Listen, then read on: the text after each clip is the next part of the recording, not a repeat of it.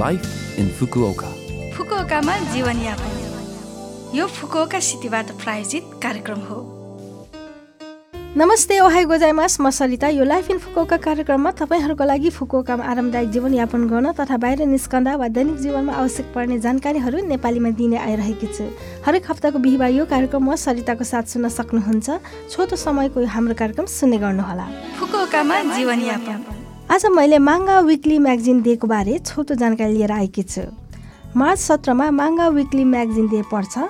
सन् उन्नाइस सय उनासाठीको यस दिन किशोरहरूप्रति लक्षित जापानको पहिलो साप्ताहिक पत्रिका सोनेन म्यागजिन र सोनेन सन्डेको विमोचन भएको अवसरको वार्षिक उत्सव हो। अहिले पनि दुवै म्यागजिनहरू बेच्दै आइरहेको छ। हाल तिन सय चालिसमा बेचिने साप्ताहिक सोनेन म्यागजिन त्यस समयमा चालिस एनमा बेच्ने गरिन्थ्यो। माङ्गा अर्थात् कमिक्स जापानमा धेरै लोकप्रिय छ।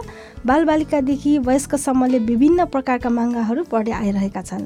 आजकल इन्टरनेट प्रयोग गरेर विदेशबाट पनि माङ्गा र एनिमे पढ्न सकिन्छ। नेपालमा जापानको माङ्गा र एनिमेहरू लोकप्रिय हुने आइरहेको छ।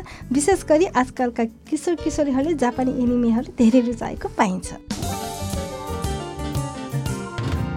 फुकुओकामा जीवनयापन। यस पटक फुकुओका सहरबाट जारी नयाँ कोरोना भाइरस विरुद्धको खोपको बारे सूचना रहेको छ। फुकुओका सहरमा नयाँ कोरोना भाइरस विरुद्धको खोपका लागि इच्छुक सम्पूर्ण व्यक्तिहरूले ढुक्क भएर खोप लगाउन सुनिश्चितका लागि काम भइरहेको छ।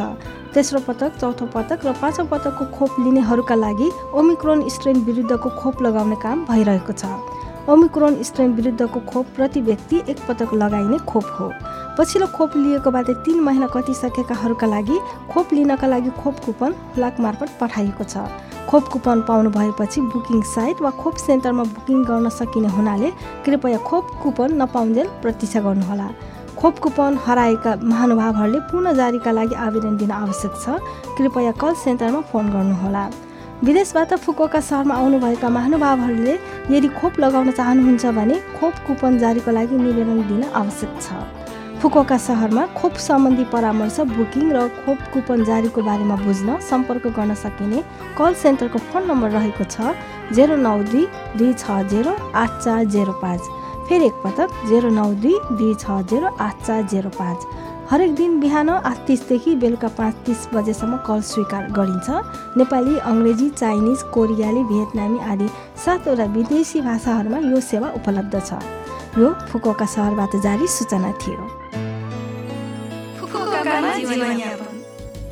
यो हप्ताको लाइफ इन फुकोका कार्यक्रम तपाईँहरूलाई कस्तो लाग्यो? लभ एफएमको होम पेजमा गएर लाइफ इन फुकोका नेपाली भनी खोजी पोडकास्टबाट तपाईँहरूको मिल्ने समयमा सुन्न सक्नुहुन्छ। ब्लगबाट पनि कार्यक्रमको बारे जानकारी पाउन सक्नुहुन्छ। हामीलाई मेल पनि पठाउन सक्नुहुन्छ। हाम्रो इमेल ठेगाना रहेको छ seven six one at the rate love FM dot co dot JP आज जाँदा जाँदै राजेश पायल राईको आर्ट गरेनौ भने गीत तपाईँहरू सबैको लागि राख्दै बिरा हुन चाहन्छु।